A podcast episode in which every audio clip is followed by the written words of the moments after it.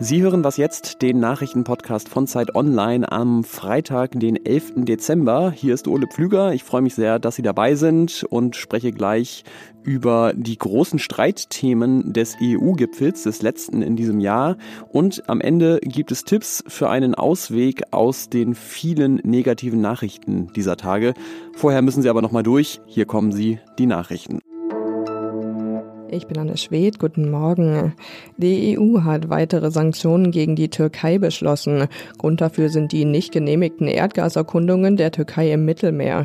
Die EU will jetzt unter anderem weitere verantwortliche und beteiligte Firmen auf ihre Sanktionsliste setzen. Die EU-Mitglieder Griechenland und Zypern streiten mit der Türkei um Gasvorkommen im Mittelmeer. Alle drei Länder erheben Anspruch auf die betreffenden Seegebiete. Der Corona-Impfstoff von BioNTech und Pfizer ist vom zuständigen Expertengremium in den USA für eine Notzulassung empfohlen worden. Jetzt wird erwartet, dass die US-Arzneimittelbehörde dem Vorschlag folgt. Dann könnte der Impfstoff in den USA schon in wenigen Tagen zugelassen werden. In Großbritannien und Kanada wurde der Impfstoff schon genehmigt. In der EU wird eine Notfallzulassung noch geprüft. Redaktionsschluss für diesen Podcast ist 5 Uhr. Dieser Podcast wird präsentiert von Spotify. Wie viel Zeit bleibt noch zum Handeln? Wie kann der Klimageneration-Konflikt beendet werden? Und was muss jetzt getan werden? Im neuen Spotify Original Podcast 1,5 Grad geht die Klimagerechtigkeitsaktivistin Luisa Neubauer den brennenden Fragen der Klimakrise auf den Grund. Jeden zweiten Dienstag, nur auf Spotify. 1,8 Billionen Euro. So viel soll der Haushalt der EU umfassen für die nächsten sieben Jahre insgesamt, wohlgemerkt. Und ähm, extra Geld steckt da besonders für die Bekämpfung der Corona-Krise drin, aber auch für den Klimaschutz. Das Problem war nur bisher, alle Staaten müssen zustimmen und da haben sich Ungarn und Polen bisher schlicht geweigert, denn die anderen Länder wollen gleichzeitig einen sogenannten Rechtsstaatsmechanismus einführen. Das heißt, EU-Mittel werden Ländern gekürzt, wenn sie gegen rechtsstaatliche Prinzipien verstoßen. Und das war natürlich klar gegen diese beiden Länder gerichtet. Die polnische Regierung baut ja das Verfassungsgericht nach ihrem Gutdünken um und in Ungarn schwächt ja auch Viktor Orban munter demokratische Institutionen. Jetzt gibt es aber doch einen Kompromiss. Und mehr dazu weiß Matthias Kruper, Europaredakteur der Zeit. Hallo. Hallo Ole. Ja, Ganz klare erste Frage, wie sieht dieser Kompromiss denn aus, der da gestern geschlossen wurde? Also der Kompromiss sieht so aus, dass auf der einen Seite Ungarn und Polen ihr Veto gegen den Haushalt und gegen die Corona-Hilfen aufgegeben haben. Das heißt schlicht und ergreifend, der neue für sieben Jahre vereinbarte Haushalt kommt, die Corona-Hilfen kommen und der Rechtsstaatsmechanismus, wegen dem ähm, es den ganzen Streit jetzt gegeben hat, äh, kommt auch. Äh, also insofern ähm, drei Dinge, die durchgesetzt worden sind oder die jetzt kommen. Bei dem Rechtsstaatsmechanismus, und das ist sozusagen der Kompromiss, gibt es eine gewisse Übergangsfrist und das Ganze wird vom Europäischen Gerichtshof nochmal geprüft oder soll nochmal geprüft werden. Das ist der Kompromiss, aber letzten Endes kommen alle drei Dinge. Vorher war ja schon so ein bisschen der Eindruck in diesem Streit, eine von beiden Seiten wird da auf jeden Fall dann der Verlierer sein und vielleicht sogar sein Gesicht verlieren, was kein gutes Zeichen ist in der EU-Politik. Wer hat sich denn jetzt hier durchgesetzt? Ja, mit dem Gesichtsverlieren ist es in der EU immer ein bisschen schwierig. Man muss die Kompromisse so finden, dass nach außen hin jedenfalls keiner das Gesicht verliert. In dem Fall ist aber ziemlich klar, die EU, die 25 Länder, die auf der einen Seite standen in diesem Streit, haben sich durchgesetzt. Ungarn und Polen haben eingelenkt dieser Rechtsstaatsmechanismus, also die Möglichkeit künftig bei Verstößen gegen den Rechtsstaat, wenn also zum Beispiel ein Land irgendwie die Justiz einschränkt oder die Unabhängigkeit der Justiz einschränkt, dass er dann weniger Geld aus Brüssel bekommt. Diese Möglichkeit wird es geben. Das ist eigentlich das, was Ungarn und Polen verhindern wollten. Diese Möglichkeit kommt. Ähm, wie gesagt, das Einzige ist mit einer gewissen zeitlichen Verzögerung. Da sich jetzt die EU-Länder ja offenbar immer schwieriger nur einigen können, gerade auch bei großen Themen, stellt das nicht auch so ein bisschen das Prinzip der Einstimmigkeit in Frage?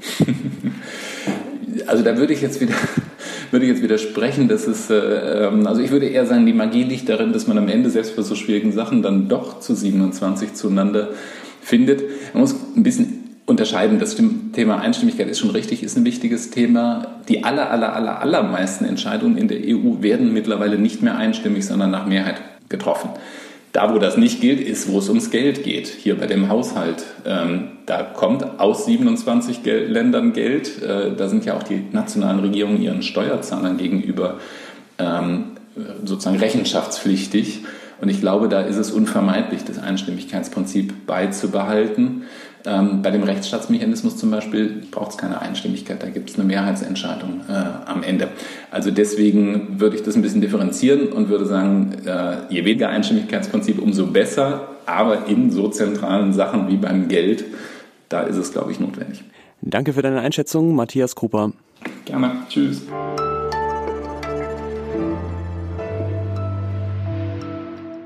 Und sonst so? So haben die Fernsehnachrichten in Australien Anfang dieses und Ende des letzten Jahres geklungen.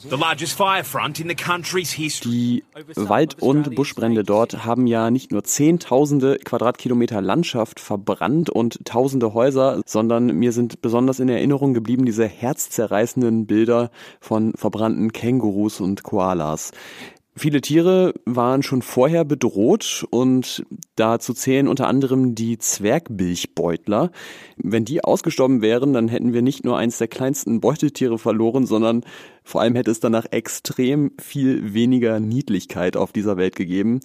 Also ich habe jetzt Fotos gesehen, einige, und wenn es einen Nobelpreis für Niedlichkeit gäbe, die würden den kriegen und wahrscheinlich jedes Jahr. Es gibt aber ein Happy End dieser Geschichte, denn es gibt sie noch.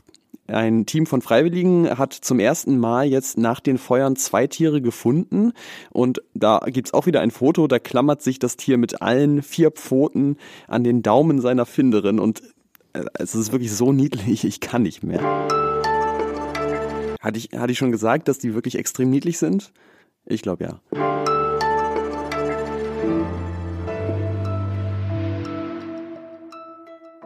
So, jetzt aber schnell wieder zu den schlechten Nachrichten.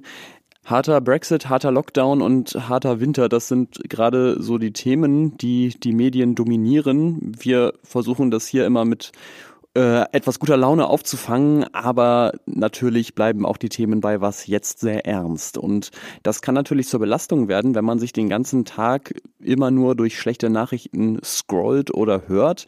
Der Kollege Eike Kühl, der freier Journalist ist und viel für Zeit Online schreibt, der hat das auch an sich selbst beobachtet, dieses Doomscrolling genannte Phänomen und äh, wird uns jetzt dazu berichten. Hallo Eike. Hallo.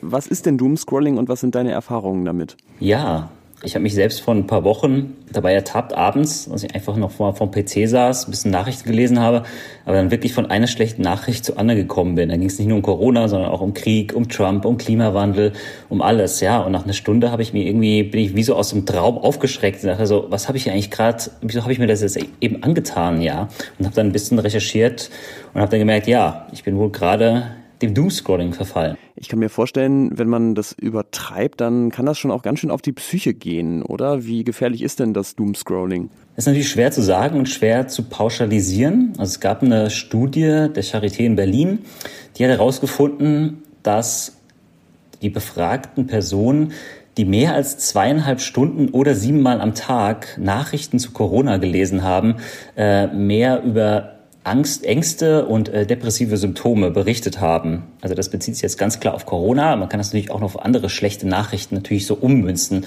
sozusagen. Und äh, entscheidend ist dabei aber auch ein bisschen, wie dann äh, ja die persönliche Situation jeweils ausschaut. Also klar, Menschen, die vielleicht sowieso, sowieso ein bisschen ängstlich sind oder eine depressiven äh, Stimmung sowieso schon haben, die sind vielleicht ein bisschen anfälliger, dann auch in diese Spirale der schlechten Nachrichten reinzukommen. Was sagen denn Expertinnen, was man tun kann, um da wieder rauszukommen aus dieser Spirale oder vielleicht auch gar nicht erst reinzugeraten? Also Psychologen sagen das, was man häufig auch hört und was aber auch letztendlich ein bisschen äh, immer leichter gesagt ist als getan. Und zwar einfach abschalten, ja. Also einfach mal das Handy weglegen, mal den Computer ausmachen, mal abends die Tagesschau vielleicht mal ausfallen lassen und stattdessen einfach Dinge machen, die vielleicht die einfach Spaß machen. Mal ein Buch lesen, Spiel spielen, spazieren gehen, mal komplett ohne Ablenkung Musik hören.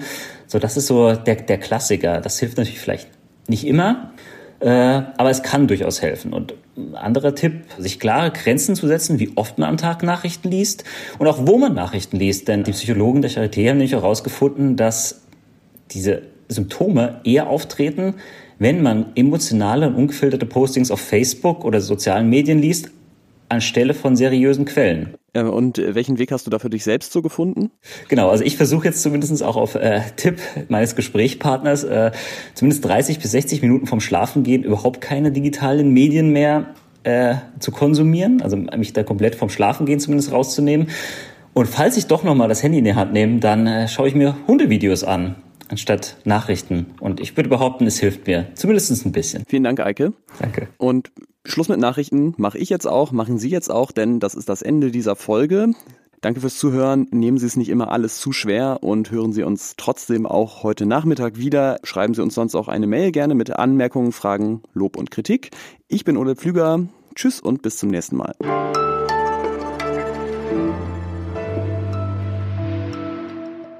An der Stelle kann man jetzt eigentlich mal gut den Peter lustig machen. Sie wissen schon Bescheid. Abschalten.